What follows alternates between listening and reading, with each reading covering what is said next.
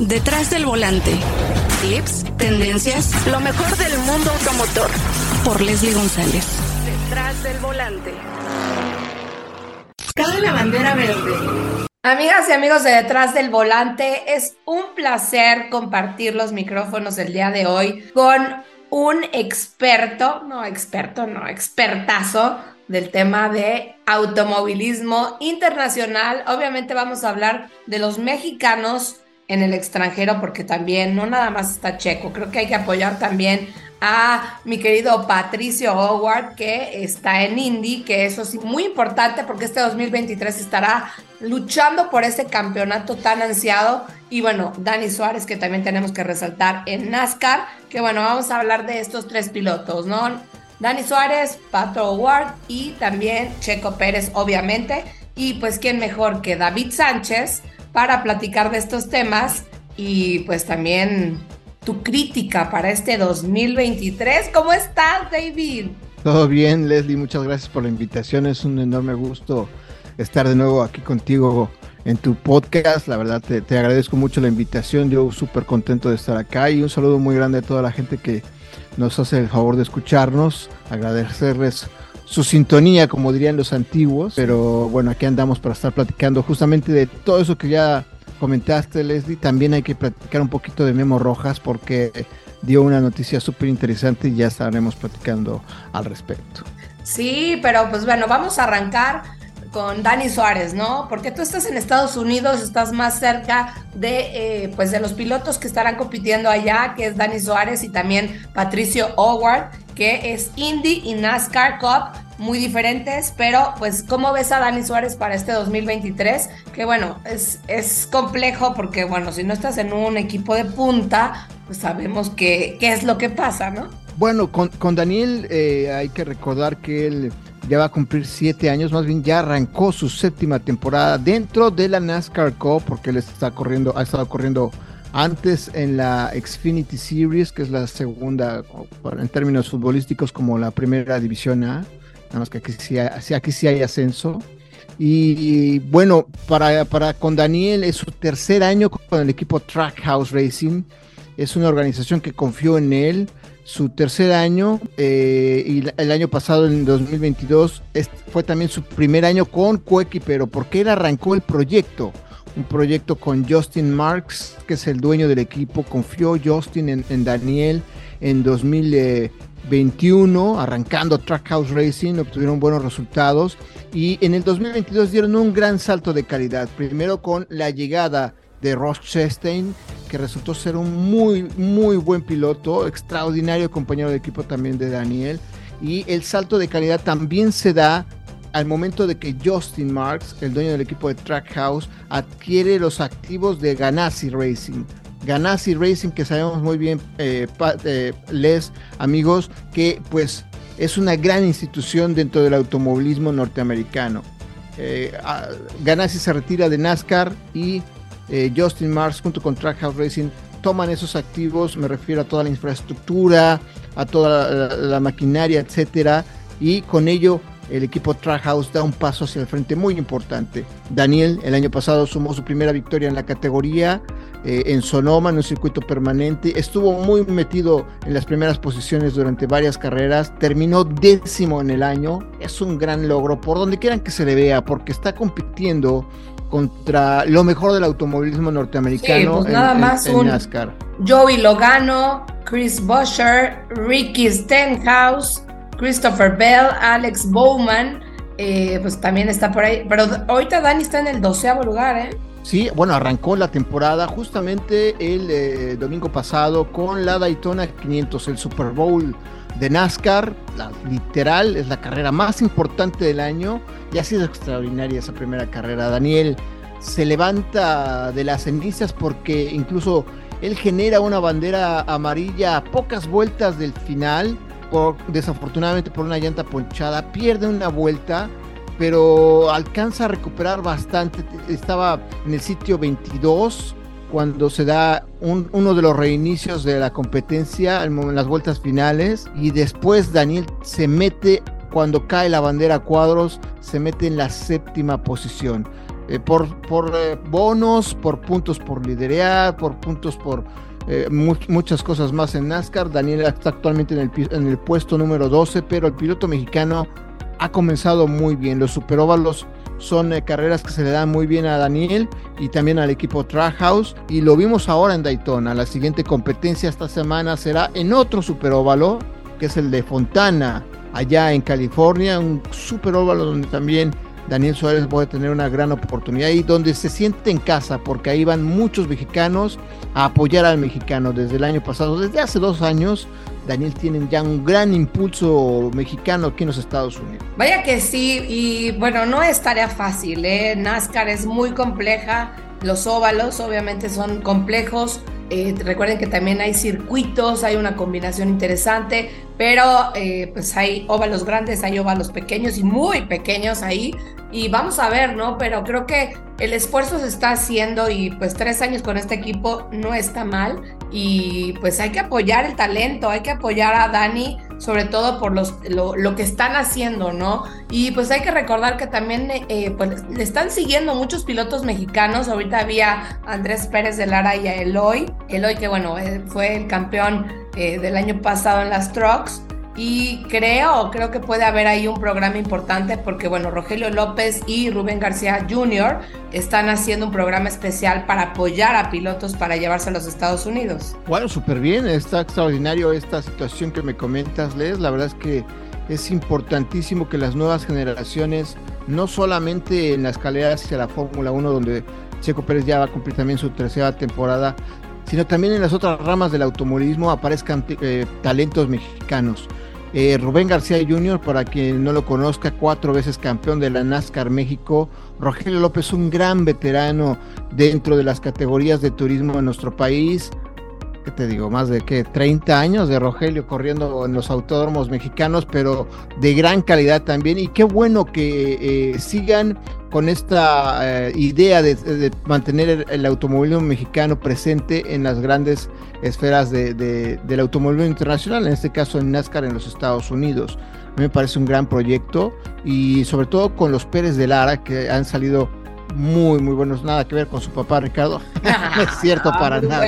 un gran abrazo al gran Ricardo que por supuesto. Te va a matar, ¿eh? Nos llevamos muy bien el buen Richie. No, Ricardo les paraba. Yo competí con él. Claro, claro.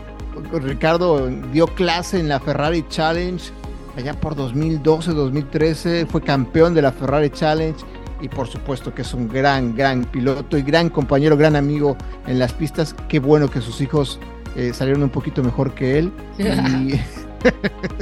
Y, la verdad que qué bueno, qué bueno que, que Andrés y Eloy estén ahí siguiendo la ruta de su señor padre. Sí, pues Eloy la verdad es que está haciendo muy bien las cosas. Él empezó en los karts también muy chiquito, eso hay que recordarlo. Pues vamos a ver, vamos a ver qué pasa con NASCAR Cup, pero sigan muy de cerca a Dani Suárez, porque aparte los colores de su coche están, están muy padres, es un concepto diferente. Y pues bueno, vamos a pasar a Indy. Indicar que ojalá se logre ese campeonato que necesita Pato Howard y también necesitamos como mexicanos, ¿no? Que eso también es muy importante.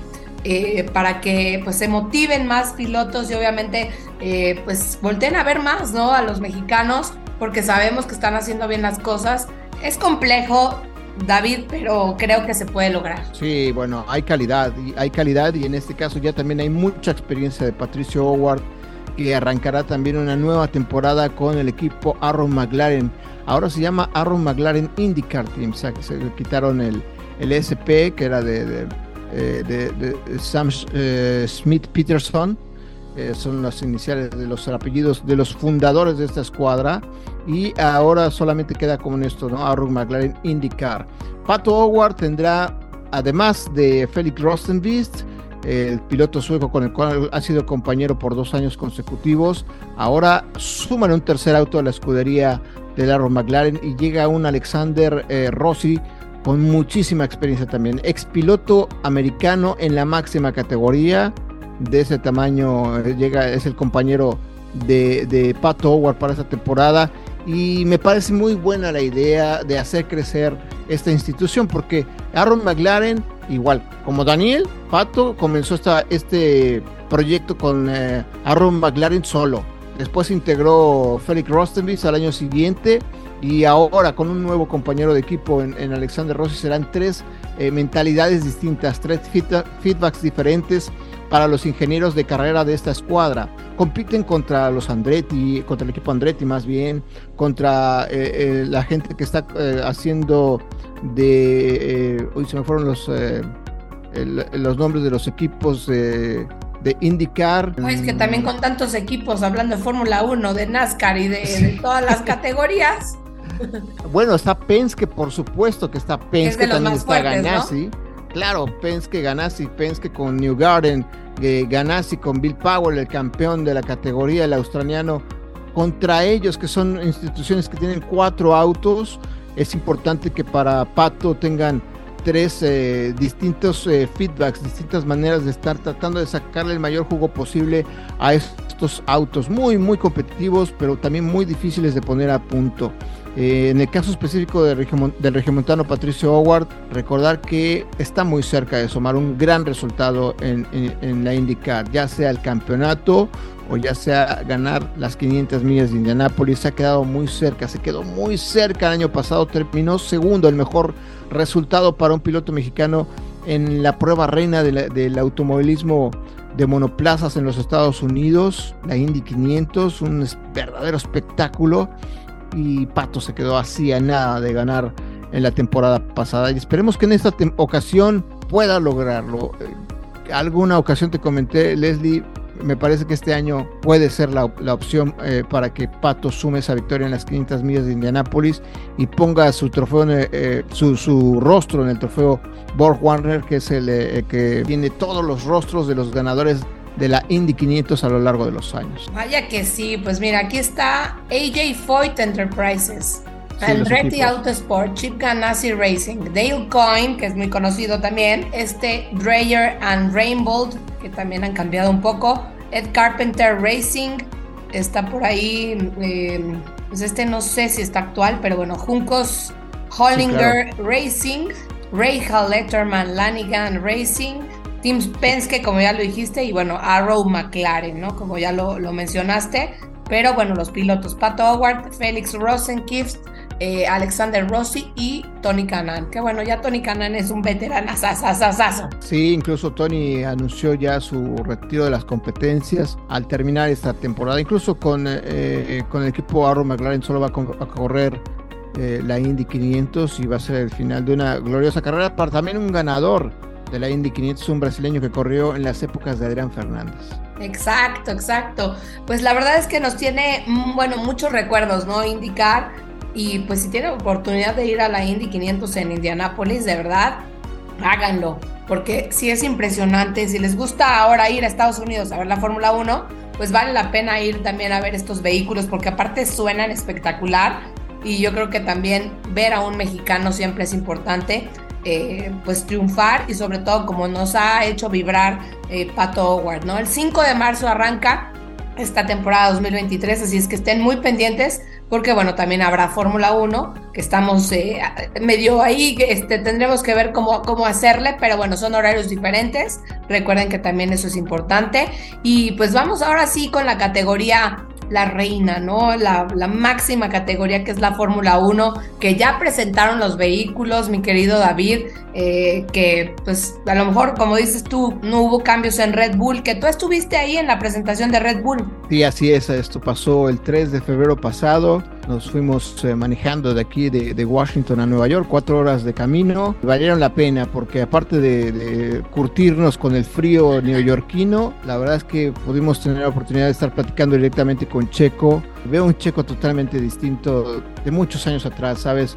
Eh, sí, más maduro, ¿no? Aparte. Muchísimo, así es, Leslie, muchísimo más maduro, muchísimo más centrado, eh, mucho más metido en su papel como piloto estelar.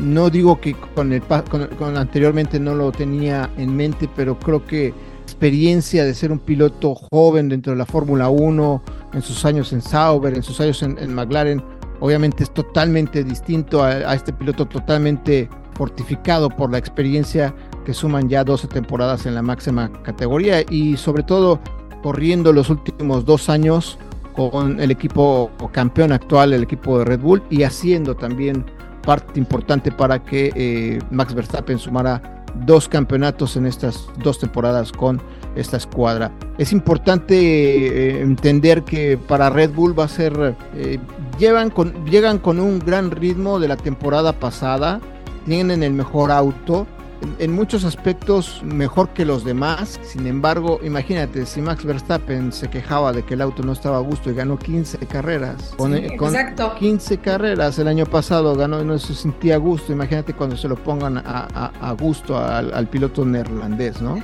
¿Y crees que mm. este 2023 sí haya cambios? Bueno, porque eh, sabemos también que que quizá habrá, habrá más cambios en otros equipos. Creo que también viene muy fuerte Ferrari. Ahí ese, creo que va a ser otra vez los roces, ¿no? Red Bull y también Ferrari, porque bueno, estuvimos viendo mucho, mucha rivalidad ahí. Y no sé, no sé, también está medio en riesgo. Pues están diciendo que podría irse ya Leclerc, ¿no? También. Hay muchos rumores, hay muchos este, dimes y diretes que se están dando en la máxima categoría con Charles Leclerc que posiblemente eh, dicen que va a salir de Ferrari, yo no creo, no lo creo en absoluto porque eh, Charles le debe mucho a Ferrari y creo que el piloto monegasco no podrá tener al momento un mejor asiento que el que tiene actualmente en Ferrari, ¿no? En Mercedes está Russell, Hamilton dice que ha, ha dado declaraciones que todavía le queda un largo camino en la Fórmula 1 eh, están en pláticas para renovar su contrato, así es que yo no veo un lugar distinto para Charles Leclerc. Lo que sí te puedo decirles es que Ferrari ya les pegó a todos en la cara una gran bofetada porque ha sido la mejor presentación de las 10 que vimos en este en esta etapa de presentaciones de los equipos de Fórmula 1. Lo hicieron en la pista de Ferrano, que está a un ladito, a unos, ¿qué será? Menos de un kilómetro de distancia de la fábrica de Maranello. Y allí presentaron el SF23, el auto de, esta temporada. Lo hicieron con sus dos pilotos, Carlos Sainz y Charles Leclerc, eh, de manera espectacular, con sus eh, empleados de la gestión esportiva, esta división de Ferrari que se dedica específicamente a todas las competiciones. Eh, en la tribuna de la pista de Fiorano, cantando el Fratelli d'Italia, el himno nacional italiano, con la parafernalia de los rojos de los tifosi. Ha sido un gran espectáculo y ha sido motivador para Ferrari. Lo que más les debe de motivar también es, son las modificaciones que tienen en este SF23 comparado con el, con el auto del año pasado que era la F175. Oye, a ver, una pregunta, los nombres.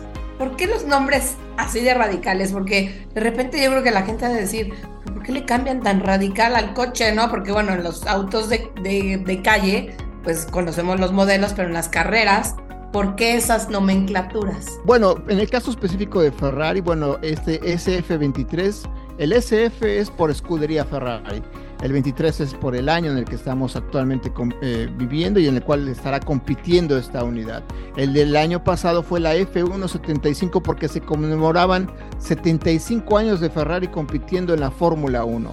Y, nos podemos ir más atrás con la F300, la F399, eh, aquella F2004 de Schumacher que ganó prácticamente casi todo en, en ese campeonato justamente del 2004 muchas veces Ferrari le ponía los códigos de los proyectos ah, internos a los autos de Fórmula 1, ¿no? recordamos el 512, etcétera.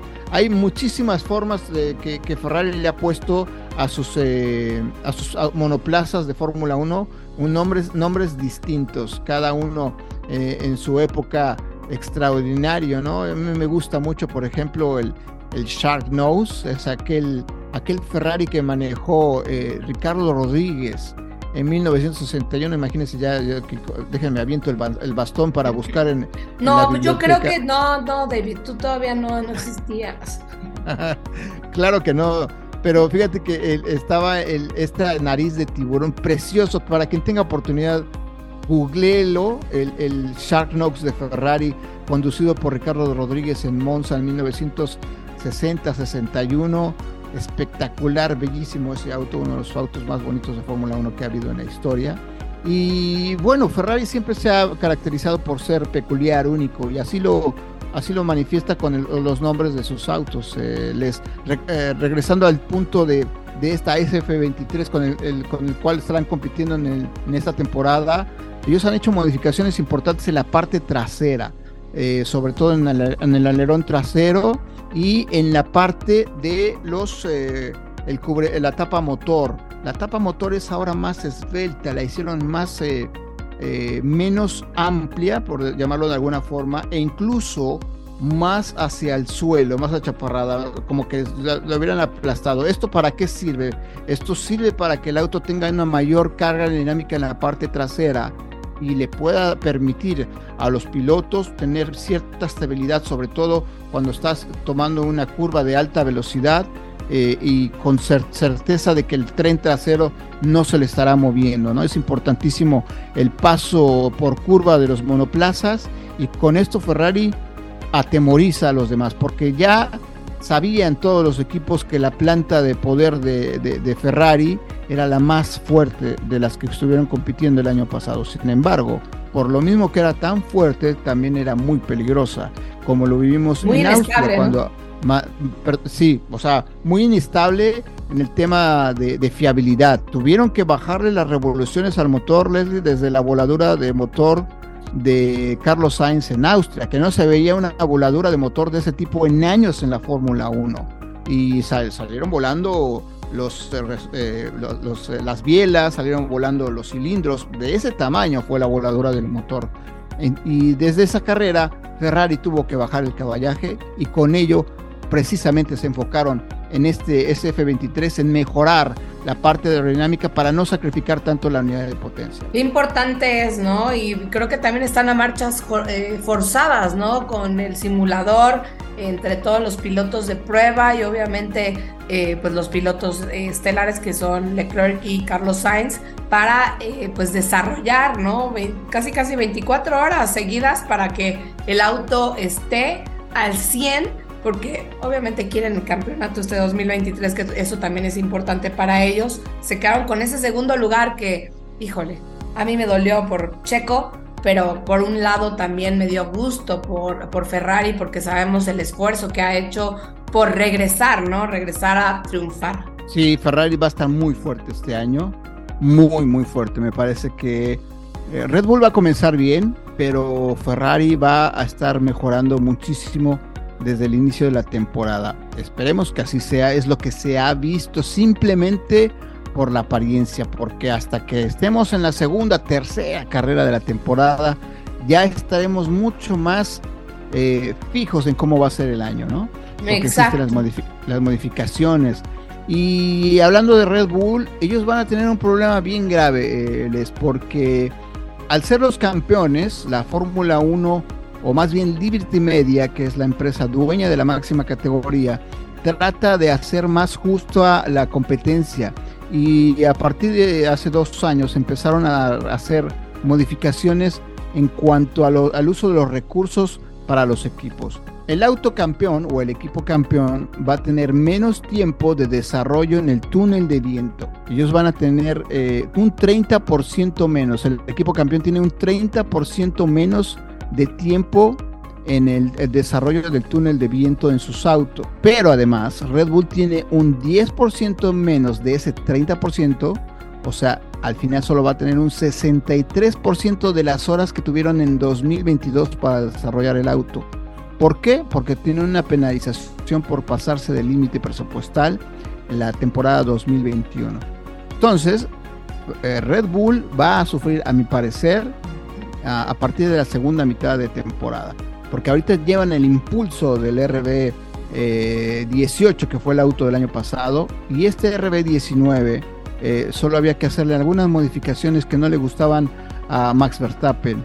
Ahora van a, a, tener este auto un poco mucho más al gusto del neerlandés y tienen que aprovechar esta primera mitad de temporada para tomar cierta ventaja, Les. Pues qué difícil, ¿eh? Porque el túnel de viento, pues sí es un, un arma que, que es muy importante para todos los equipos, sobre todo para desarrollar sus vehículos. Pero pues vamos a ver qué le pasa a este RB19. Pero pues habla además, Haas también presentó el BF23, también lo nombraron como 23. Sí, así es, Les, el BF23 para ellos el equipo Haas eh, tiene la oportunidad de estar tratando de salir de la parte baja de la parrilla y bueno, es un tema fuerte para ellos. Llegan con buenos patrocinios en esta temporada. Eh, ellos no, no desarrollaron el auto en el 2022 y en este 2023 es cuando están echando o están esperando que esta, esta, este monoplaza sea el que los ponga mucho más al frente, porque vivieron situaciones distintas, difíciles en 2022 y sin patrocinios, con eh, la salida de Nikita Mazepin, que iba a ser el piloto titular eh, la temporada pasada, pero el conflicto con, eh, de Rusia con Ucrania, pues desafortunadamente hizo que los atletas rusos en cualquier especialidad pues no fueran prácticamente bien vistos, ¿no? Es algo que me parece tonto porque, porque ellos no tienen la culpa absolutamente de nada, ¿no? Exacto. Al final Haas tomó la decisión eh, comercial mejor para ellos y le dijo a Nikita pues que mejor buscara otras opciones. Con eso, con la salida de Nikita perdieron muchos recursos. A, a, esto se le, se le agrega la falta de patrocinios y fue un año complicado para, para Haas el 2022. Ahora el 2023 esperemos que sea mucho mejor para ellos. Regresa eh, Kevin Magnussen a, la escuadra y también estará corriendo en este 2023 con eh, Kevin Magnussen. Nico Hulkenberg. Nico Hulkenberg, exactamente. Eso es muy bueno. Eso es muy bueno porque es un piloto de mucha experiencia, el piloto alemán. Y bueno, pues a ver cómo les va a Haas.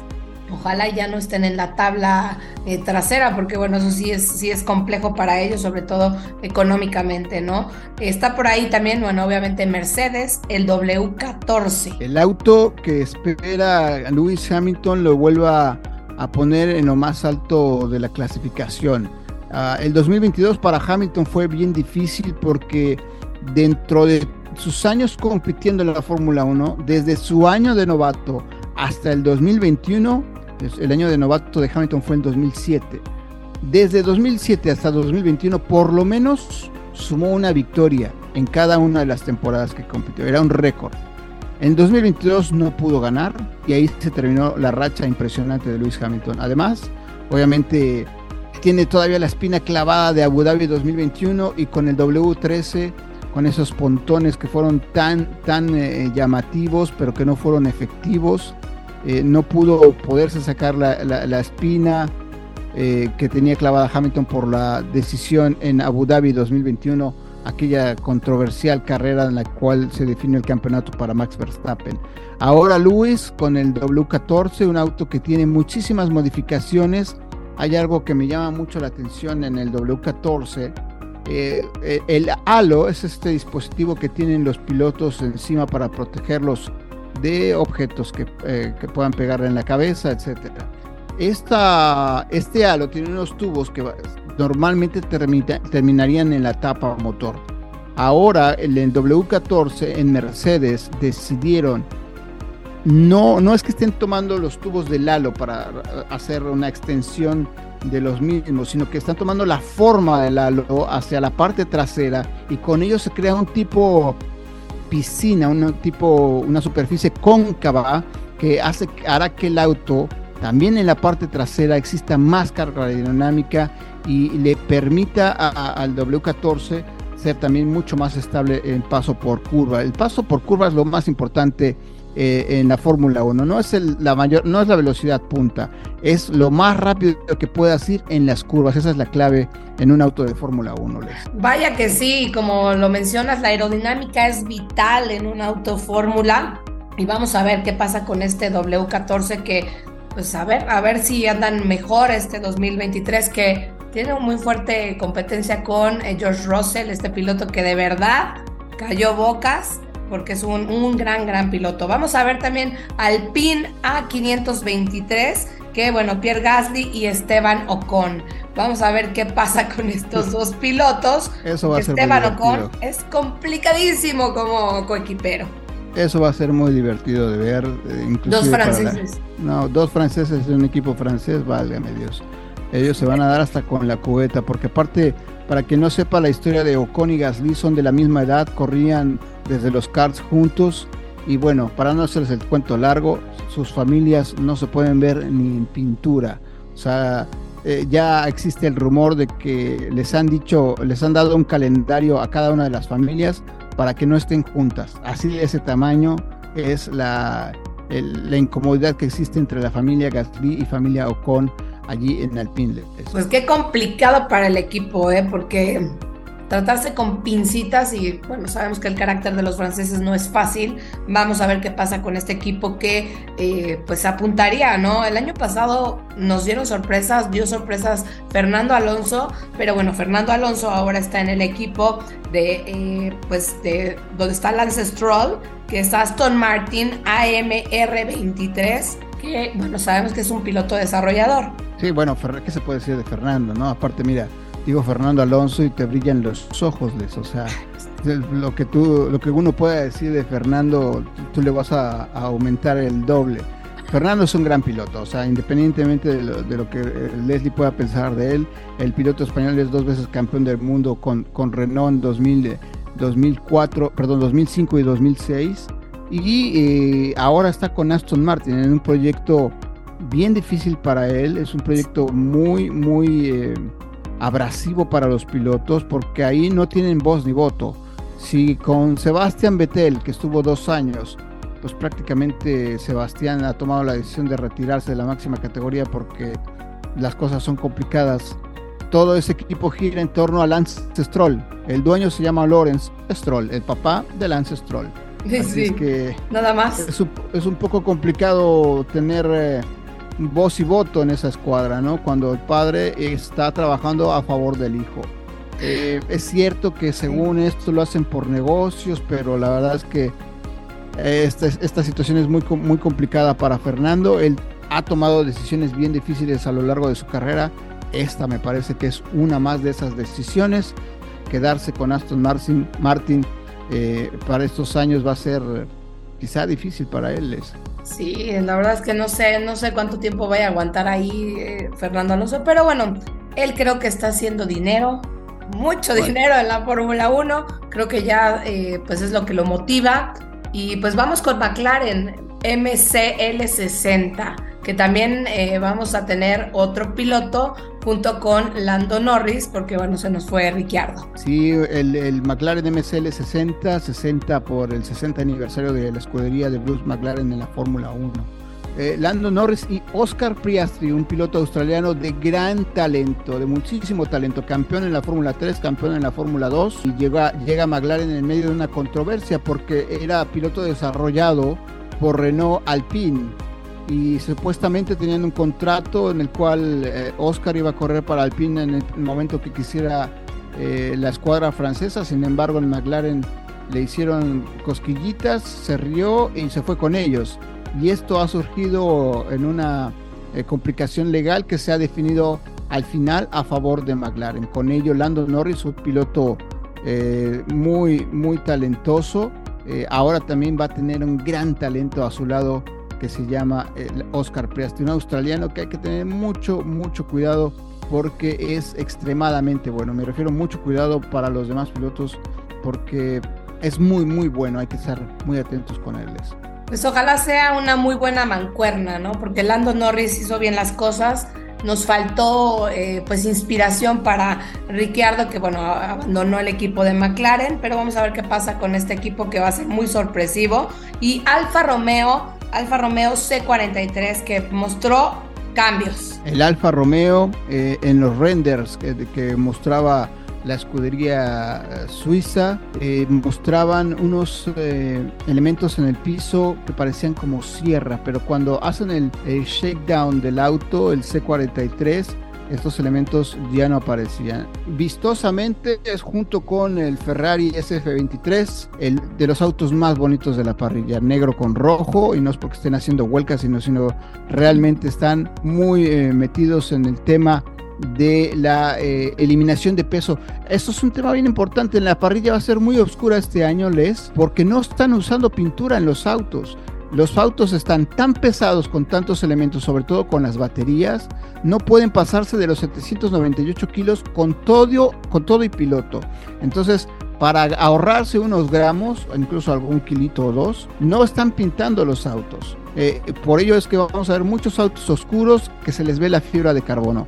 El Mercedes W14, el Sauber eh, C43, el Williams, eh, el F, FW45, Red Bull, no, Red Bull se lo tiene todo pintado. Bueno, tiene detalles, ¿no? También ahí está por ahí, bueno, el Alpine tiene mucho azul en, el, en la parte de arriba, eh, pero como tú dices, eh, se me hace que son calcomanías para, para, para obviamente que no, no contrarreste el, el, tema del peso, porque pues sabemos que el peso es vital en la Fórmula 1 y bueno, los van a tener que someter a muchísima dieta en, todo el 2023. Sí. bueno, de por sí los pilotos están totalmente fit, pero ahora van a estar que está, van a tener que estar dejando de comerse unas eh, quesadillitas al final de, de las competencias, Miles. sí, o no comer tacos al pastor cuando vengan a México, pero pues bueno, vamos a continuar con eh, los demás equipos. Oye, y hablando David de Alfa Romeo, yo pensé que iba a ser mucho más sorpresivo el piloto chino, que pues decían que era impresionante, creo que nos quedó a deber un poco en el 2022. Wang Yushu, el piloto ver, ¿cómo, cómo? de Wang Yushu. Sí, qué complicado está su nombre, ¿no? Ya, sí, bueno, Wang Yushu, el, el, piloto chino de Alfa Romeo, que, bueno, para muchos eh, quien no lo ubique, ha sido el piloto que ha salvado la vida, literal, con el accidente que tuvo en el Gran Premio de Inglaterra en Silverstone, cuando se toca con Pierre Gasly, el auto vuelca cae sobre la parte eh, donde está el halo y desafortunadamente esta parte de del roll bar, que primero son, son dos dispositivos que protegen la cabeza del piloto. El roll bar, que está allí para en caso de volcadura, y el halo. El primero, el roll bar, cuando cae el C42, el auto del año pasado, cae encima, o más bien cae sobre con su propio peso sobre el pavimento, este cede y que, eh, queda únicamente el halo. Esto es prácticamente lo que lo ha salvado a Wang Yushu el año pasado en Silverstone y que, bueno, afortunadamente eh, ha sido una de las causas por las cuales la gente eh, tiene que seguir agradeciendo que exista el halo. Después de su implementación han habido varios accidentes, varios pilotos que sin duda, sin duda, lo, puedo decir con total certeza, eh, hubieran perdido la vida o hubieran tenido un gravísimo accidente eh, porque han habido golpes muy muy fuertes en esa área a, raíz de, esta implementación. Y es simplemente mala suerte porque normalmente no había muchos accidentes en esa zona Les, pero ahora los autos son distintos eh, la fortuna es distinta también. Es algo difícil de explicar pero a raíz de que apareció el halo se ha demostrado que ha sido una gran eh, ayuda para, para, el automovilismo deportivo de, monoplazas. En el caso, en el caso de One Show ha sido no ha sido tan malo, ha tenido buenas carreras, sobre todo se ha mostrado muy bien en, lluvia. Creo que ha, ha, sido un gran complemento para Valtteri Bottas que llegaba de Mercedes para, para Alfa Romeo para ser el piloto número uno y se ha ido mostrando bien. Quizá no es el gran talento, pero tampoco podemos clasificarlo al nivel, al nivel Latifi. Ah, no, no, no, no hay comparativa ahí. Ese era, bueno, y aparte, sí se fue, ¿no? A Indy. Claro. Híjole, no. No, no, es que a Indy no. no. Iba, iba a ser un peligro ahí en la Indy. Sí, no, que decía que iba a ir a la Indy. Parecía que, pero creo que se va a dedicar a, sus negocios. Ah, qué bueno, ahí que se quede, que se quede perfectamente ahí. Y bueno, vamos con Alfa Tauri AT04 y como tú dices, ¿eh? viendo todos los vehículos, sí va a estar muy oscura la, la, la, parrilla. Va a ser medio difícil identificar algunos porque hay algunos colores que sí se parecen, sobre todo Alfa Tauri.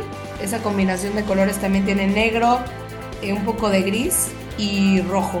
Alfa Tauri con dos pilotos interesantes, Yuki Tsunoda con ya dos años de experiencia en la máxima categoría, piloto japonés que estaba allí en la organización de Red Bull por el apoyo de Honda, sin embargo, a pesar de que Honda se ha retirado de la Fórmula 1, se ha mantenido Yuki en esta organización muy difícil, ustedes saben muy bien que Helmut Marco es un hueso muy duro de roer y hay que convencerlo de cabo a rabo para que te tenga tranquilo y aún así de todos modos te va a seguir tirando golpes por la espalda y también estará llegando a la máxima categoría a una edad grande para un piloto debutante, ¿no? 28 años de Nick DeVries, aunque eh, hizo un gran estreno en la temporada pasada supliendo a Alex Albon cuando enfermó de COVID en Monza.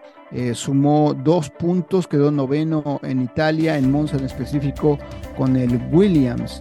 Y esto ha hecho que la gente voltee a ver a Nick DeVries. No es que antes no lo vieran, simplemente que DeVries estaba eh, en un momento inoportuno para él en su carrera deportiva. O era Max Verstappen, o era Nick DeVries, o era eh, eh, Pierre Gasly, o era Nick DeVries.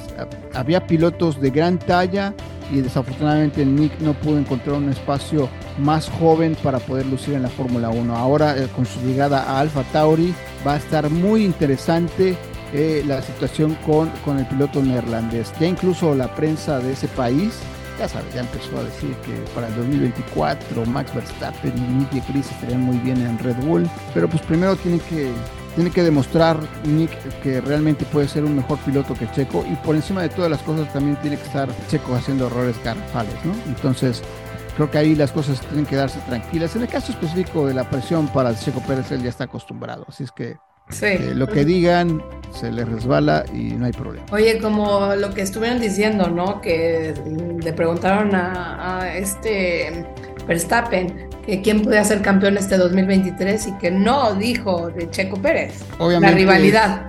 Es difícil, ¿no? El primer rival que tienen que vencer los pilotos en un equipo de Fórmula 1, pues es su compañero de al lado, ¿no? Su compañero de equipo. Entonces, cuando dice Red Bull el año pasado que eh, la relación entre Max y Sergio volvería a ser como antes, lo dudo totalmente, porque desde Brasil esa relación se rompió, si no es que antes, cuando según Max Verstappen tenía sus razones para no estar apoyando a Checo eh, para poder obtener el segundo lugar. Es una situación muy incómoda, muy difícil para, para todos el Red Bull, no tanto para Checo, porque lo vuelvo a repetir, Checo siempre ha estado enfrentando adversidades a lo largo de toda su carrera deportiva, ¿no? ya lo vimos con Esteban Ocon. claro, con Esteban Ocon, con Lance Stroll, con eh, Jenson Button en McLaren, eh, siempre hubo roces, rivalidad, pero al final Sergio como podía salía adelante. Entonces eh, Checo va a estar totalmente eh, en su metido en su papel, metido en sus propios propósitos para este año y lo que digan los demás, como siempre ha pasado, ni le va ni le viene. Exacto. Oye, pues vamos con Williams, que estará en un color azul muy fuerte y obviamente el negro que está eh, resaltando mucho, Alex Albon y un estadounidense. Así es, Alex Albon, que también eh, es uno de aquellos muchachos que eh, en Red Bull ya no encontró cobijo, que fue protegido por la escuadra, pero que obviamente con la llegada de Sergio Checo Pérez, desafortunadamente para él le, dieron las gracias, encontró en Williams un lugar donde poder, donde poder mostrar su, talento, ¿no? Y ha hecho muy buenas carreras, y ha estado en, buen nivel para que pueda mantener el asiento en Williams. Ahora, eh, con tres grandes premios en los Estados Unidos, era obligatorio tener un piloto norteamericano en la parrilla. Se va a correr en Miami, se va a correr en Austin y a partir de este año se va a correr en Las Vegas. Y por ello Logan Sargent, este piloto norteamericano que es bueno, pero no es un talento extraordinario, eh, va a estar haciendo su temporada debut con Williams. Eso. También en Williams estrenan el director eh, de equipo, Bowles, este ex, ingeniero de Mercedes, llega a tomar el lugar de Josh Capito, quien estaba hasta la temporada pasada eh, en, al mando de esta escudería de Williams. Es una escuadra que merece estar en mejores, en mejores posiciones y que su pedigrí tendría que estar siendo eh, pues no tan golpeado como está haciendo en este instante. Pues sí, pues vamos a ver qué pasa, porque bueno, un estadounidense en un Fórmula 1 también es complejo, lo hemos visto, ¿no? En, algunos pilotos que han pasado eh, ya por la Fórmula 1 no se han adaptado, pero pues bueno, será difícil para él. Va a ser un año complejo, vemos caras nuevas, obviamente muchos cambios eh, en, las escuadras, que eso también es importante decirlo, pero creo que va a ser un año interesante y sobre todo yo creo que muy bueno para Checo Pérez, como tú lo mencionaste, yo también lo veo muy preparado, ahorita lo veo también muy activo en las redes sociales, lo veo también muy activo con sus patrocinadores haciendo comerciales y creo que eso también habla muy bien de él, está muy motivado, dice que no tiene eh, lesiones, que eso también es importante para él y pues lo veo, lo veo fuerte también. Sí, Checo tiene una temporada 2023 muy importante frente a sí. Es una, es una temporada que es vital.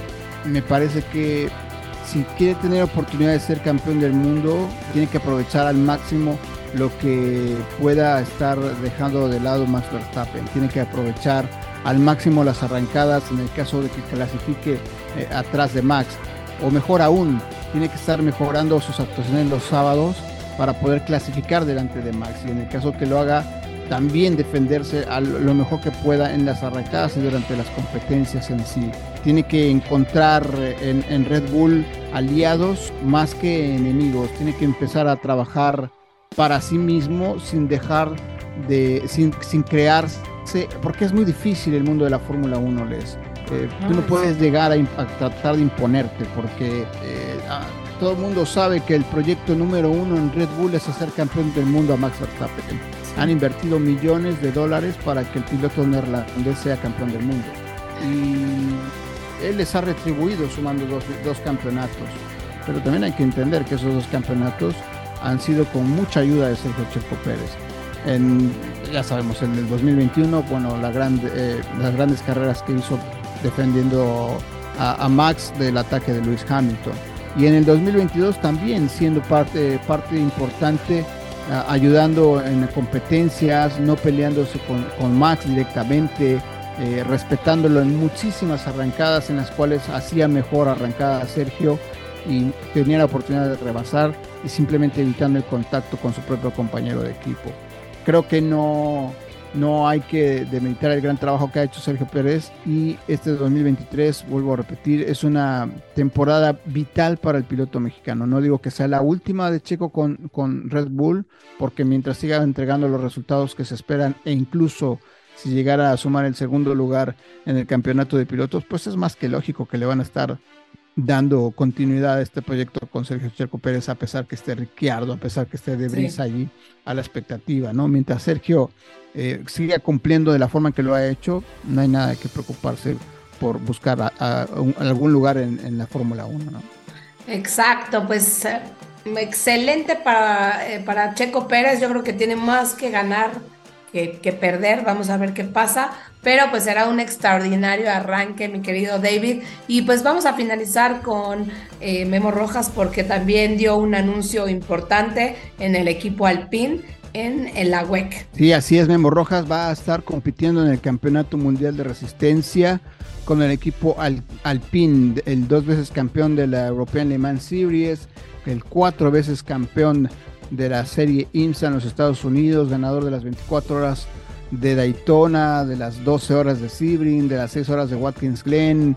Ha sido, es el mejor piloto mexicano en resistencia en los últimos años, ya al, eh, al lado de los grandes nombres del automovilismo mexicano como Pedro Rodríguez. Ahora Memo toma este reto nuevo con, eh, con Alpine en la NMP2, la categoría que es eh, la siguiente después de la más importante que son los Hypercar. Y ahora Memo tiene esta oportunidad de, cimentarse en Alpine porque en 2024 Alpine va a ascender a la categoría Hypercar, que es la más importante del eh, Campeonato Mundial de Resistencia y con ello está llegando un equipo que ha ganado en tres veces de las seis últimas ocasiones las 24 horas de lema. Es una joya que se le ha negado a Memo pero que si la, si la logra es de igual manera súper, súper currir de Memo Rojas. Así es que en este 2023 tiene que afianzarse con Alpine, encontrar una buena sinergia en un equipo francés, no es ajeno a ello, ha estado trabajando con, durante los años pasados con equipos franceses, se hizo campeón con el IDEC Sport, con dos coequiperos franceses, eh, Jean-Paul Chatin, otro piloto no me acuerdo también cómo se llamaba, pero también era francés. Llega a esta organización francesa, tiene que adaptarse tiene que estar compenetrándose al máximo para poder eh, eh, lograr el objetivo más importante de su carrera deportiva, que es ganar las 24 horas de Le Mans, Les. Hace 3, 4 años estuvo muy, muy cerca, pero los fierros no tienen palabra de honor. No, y menos 24 horas, ¿no? Y bueno, también recuerden que depende mucho de los coequiperos, que es un trabajo de equipo, un trabajo complejo, pero pues una excelente noticia para un mexicano que estará en este equipo que es muy grande, es muy importante, Alpine, y pues de, síganlo de cerca. Eh, pues nosotros en Motores en Claro hablamos de los mexicanos en el extranjero, mi querido David, y obviamente tú eh, también en un programa también semanal y bueno, siempre también con Chacho en el radio, hablas también de eh, pues el talento mexicano. Sí, así es, eh, los lunes tenemos Sabina F1 con Chacho López, con Chapulín Díaz, una verdadera leyenda del deporte motor también. Se, oye como viejito y no es viejito. Ya está viejito el Chapo. Un año más grande que yo nada más. bueno, pero él, a, él sí le ha pegado la edad, a ti no, entonces estás perfecta, así le... Mira, está también Patricia Gallardo Name y José Antonio Cortés. Todos ellos son grandes especialistas del mundo motor. Tenemos cabina F1 los lunes a las 8 de la noche a través de nuestros canales en YouTube y en Facebook y también en nuestro podcast, lo pueden encontrar como Cabina F1. La fórmula del automovilismo los domingos a las 5 de la tarde por Grupo Fórmula. Bueno, afortunadamente ahí tendremos eh, noticias este, esta temporada, te lo puedo decir de una vez, si las cosas no cambian. Junto con Luis Ramírez vamos a estar haciendo la Fórmula 2 y la Fórmula 3 para Fox Sports este año. Vamos a hacer también el FIA WEC, también estaremos haciendo, primero Dios, el DTM, todo esto a través de Fox Sports, así es que ahí estamos y bueno, si quieren escuchar y si quieren leer las cosas que uno escribe, está Twitter, arroba Racing, eh, arroba Racing, igual en todas mis redes, en Instagram y creo que por ahí empezamos a hacer TikTok, pero a ver, a ver si me sigue animando a hacerlo después, en arroba Racing. Pues ya lo vieron, Deseo Racing, eh, siempre es polémico, eh, síganlo muy de cerca y de verdad, David, gracias por tu tiempo, a mí me encanta hablar, obviamente, de estos temas, podríamos hablar horas eh, pero te agradezco muchísimo platicar de Fórmula 1 y bueno, obviamente le daremos seguimiento ya que arranquen las competencias para ver, pues qué más criticamos y a ver qué pasa con esta novela de la Fórmula 1 porque estará interesante ver también qué va a pasar con ese equipo francés, los franceses, bueno, mucho, mucho de qué hablar y pues bueno, obviamente de las demás categorías donde están brillando los mexicanos. Muchas gracias, David. No, gracias a ti, Les. Y hablando de novelas, uh, pónganse atentos porque viene la quinta temporada de la serie de la Fórmula 1 allá en el NES y hay que estar muy atentos con ello. Gracias, muchas gracias, Les. Un gusto enorme verte y platicar contigo. Muchas gracias, querido David. Estamos en comunicación. Abrazote. Tenemos una cita cada semana para que seas mi copiloto y conozcas más de los autos que llegan a México. Sígueme en Instagram, arroba detrás del volante por Leslie y léame en la revista Líderes Mexicanos y en Global Design. Nos vemos en el siguiente episodio. Disfruta tu auto al máximo.